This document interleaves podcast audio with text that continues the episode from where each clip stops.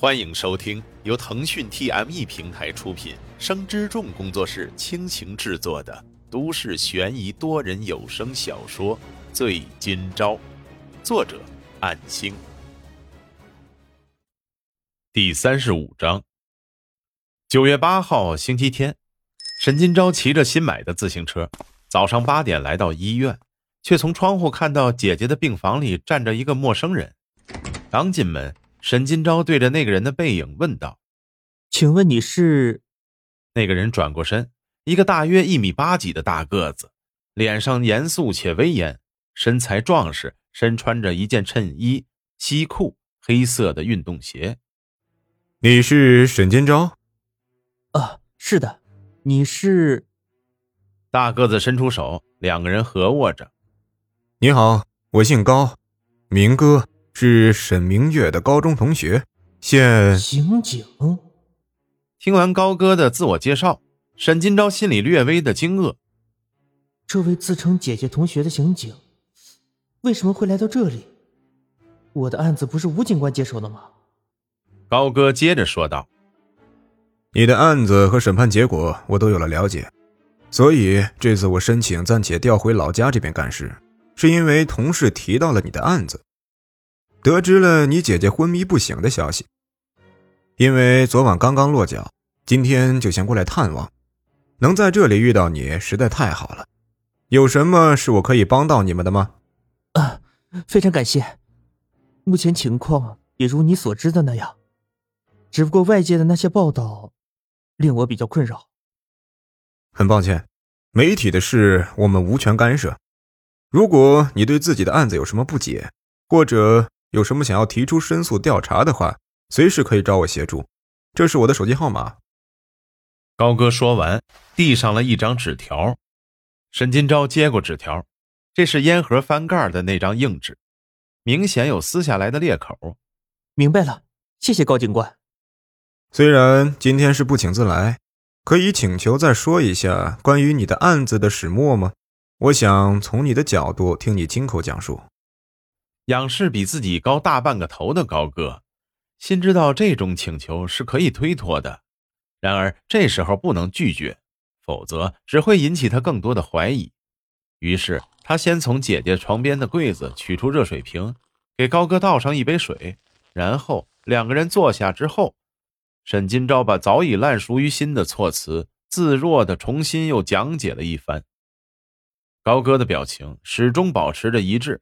根本看不出来他在想什么，只是时不时的点头表示听明白了，回答的来回也没有任何问题。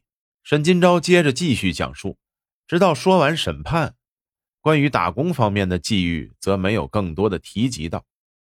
我明白了，对于你们姐弟的际遇，我深表遗憾。今后有什么困难可以对我说说，力所能及的范围我会尽力协助。高哥说完之后起身。再次的伸出了手，沈金钊也起身合握，从他手上感受到适中的力度，这份厚重感传达了令人安心的可靠。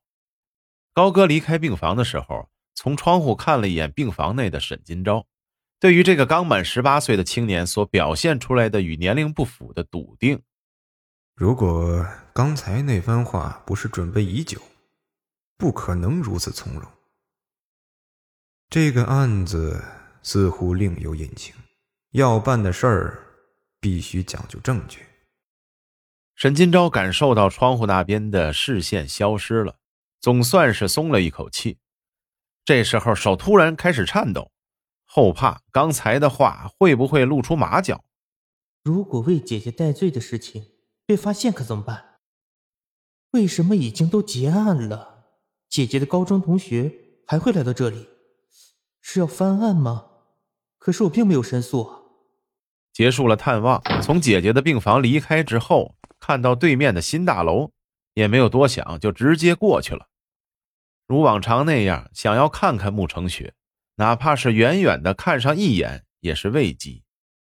然而，他来到慕成雪的住院楼层时，走到大厅那边，却传来了吵闹的声音。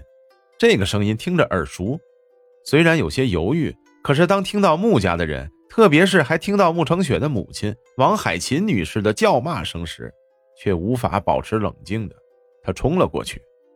似乎是因为匆匆的闯入，不少人的视线齐刷刷的看向他。在场的除了穆家人员，另一边为首的是个年轻人，正是那天在公寓小区外遇到的傅雷。哦，你小子来的正好。傅雷急忙跑过去，拽着沈金钊不放手，强行拖到了两伙人的中间。哪知穆家的人看到沈金钊也是一脸的憎恶，一时间甚至想不明白这沈金钊是为什么出现在这里。甚至还联想到他是不是和这帮人是一伙的。这个名叫傅雷的家伙已经来闹两天了，每天吵吵着就要提前给钱。小子，刚好你们的账一块算了，不是快到每个月十号了吗？我家现在急需钱，你们提前两天给我，赶紧的。然而傅雷身后的几个人看似不像善茬，一股子不务正业的社会人士气息。傅雷也是眼神闪烁那般慌张着，就是仗着死者家属的身份胡搅蛮缠。沈金钊甩开了傅雷的掣肘，说道：“我会支付的，但是我会按照正常的流程汇入赔偿金卡号，而不是私下交给你。”傅雷发怒着说道：“你说什么呢？我老爸还等着交住院费呢，你们这群人一点良知都没有吗？非要拖到十号？”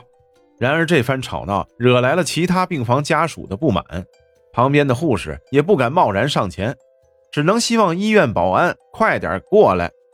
由于并不知道傅家的情况，沈金钊也是一时的语塞。傅雷见沈金钊沉默着，心里边得意，转身就指着穆家的人说道：“还有，你们家是主要负责人，昨天我都来过了，你们一分钱都不拿出来，是想怎么的？”要赖账呢？王海琴也是恼怒，回应道：“你别来这里捣乱，时限到了我们会支付，你就是天天来也一样。”这时候，保安人员已经赶过来，不由分说的先把两边散开，斥责这里是医院，请保持安静，有话可以慢慢说。